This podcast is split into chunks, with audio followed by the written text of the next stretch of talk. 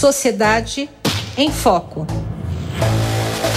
José Luiz Portela, bom dia, tudo bem? Vamos para o tema desta semana de Sociedade em Foco, de retomada de trabalhos no Congresso, e vem aí embate né, entre Executivo e parlamento, como sempre, para aprovação de medidas. E tem uma muito importante, Portela, que eu quero que você ajude a gente a entender. O governo quer uma solução definitiva para aquela medida provisória que reunera 17 setores da economia, que são os que mais empregam em troca de benefício fiscal. Lembra dessa história? Bom, caiu a a, onera, a reoneração da folha, aí o governo, o Congresso recolocou, re, né, o projeto na medida provisória. O governo derrubou veto, agora o Congresso diz que vai derrubar o veto do presidente. Não há, portanto, uma solução definitiva ainda. Então, o que eu te pergunto é o seguinte, que é o nosso foco aqui. É, isso vai interferir na arrecadação do governo e nas políticas públicas em curso? Como é que você vê isso, hein, Portelar? Bom dia, Roxane. Bom dia aos nossos ouvintes da Rádio USP. Vamos lá ao nosso tema. Roxane ouvintes, olha, esse é um assunto muito importante com uma sucessão de erros incalculáveis. Primeiro erro lá atrás não é desse governo, mas de todos os anteriores, inclusive o, o partido que está no governo agora o fez quando estava anteriormente, foi deixar haver tanta desoneração. Desoneração que supostamente é para ter um benefício, mas isso não é medido como nós veremos. O segundo maior erro agora foi que o governo está numa ânsia muito grande de, arrecada, de arrecadação.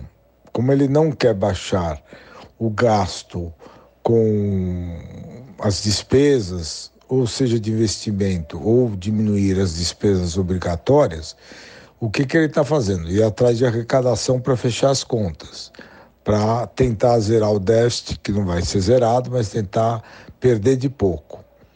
Muito bem, qual foi o erro? Foi que, como o governo sabia que esses setores têm um amplo lobby no Congresso, e tem uma força assim para a opinião pública, ele deveria ter negociado antes e quando ele revogou a desoneração, ele já devia ter revogado apresentando uma MP que negociasse algumas partes, alguma, mas uma MP que fizesse a reoneração de uma parte. Porque esse é o problema do Brasil. Você nunca consegue avançar o todo porque tem uma resistência muito grande. Mas ele devia ter feito isso. Ele fez, ele fez o contrário, ele revogou, deixou o Congresso derrubar a, a revogação e emitiu um MP depois, que parece um confronto, como de fato foi o que o Congresso percebeu. Então, um erro político e um erro técnico. Muito bem, não sei como é que ele vai conseguir negociar essa remuneração, mas vai ser mais ou menos nessas bases que eu falei que ele devia ter feito antes. Ele vai tentar reonerar uma parte, ganhar alguma coisa. E aí vem outra, outra questão muito importante que você chegou a falar aí no fim da sua introdução. Todo mundo fala, e a gente costuma dizer engole com arroz e feijão, que esses são os setores que mais empregam. Não são. Não é que são esses setores. Né? Esses setores são os setores mais beneficiados. Um levantamento que já saiu umas duas vezes na imprensa mostra que esses setores tiveram uma diminuição na, no emprego nos últimos, se não me engano, 10 anos. Quer dizer, eles, na verdade, ou, no, ou nos últimos cinco anos, na verdade, eles desempregaram, tendo a, a desoneração que acabou indo como lucro. Não fez o efeito desejado, em parte porque exatamente não se mede as políticas públicas e em parte porque se faz um discurso genérico. O próprio Rodrigo Pacheco está fazendo discurso sem avaliar. Não, esses, empre... é, é, é, esses setores desempregaram. Houve outros setores que aumentaram o número de empregos e que não são setores que são beneficiados com essa desoneração. Isso é próprio do Brasil, porque aí quem é beneficiado é quem é amigo do rei. Esses setores.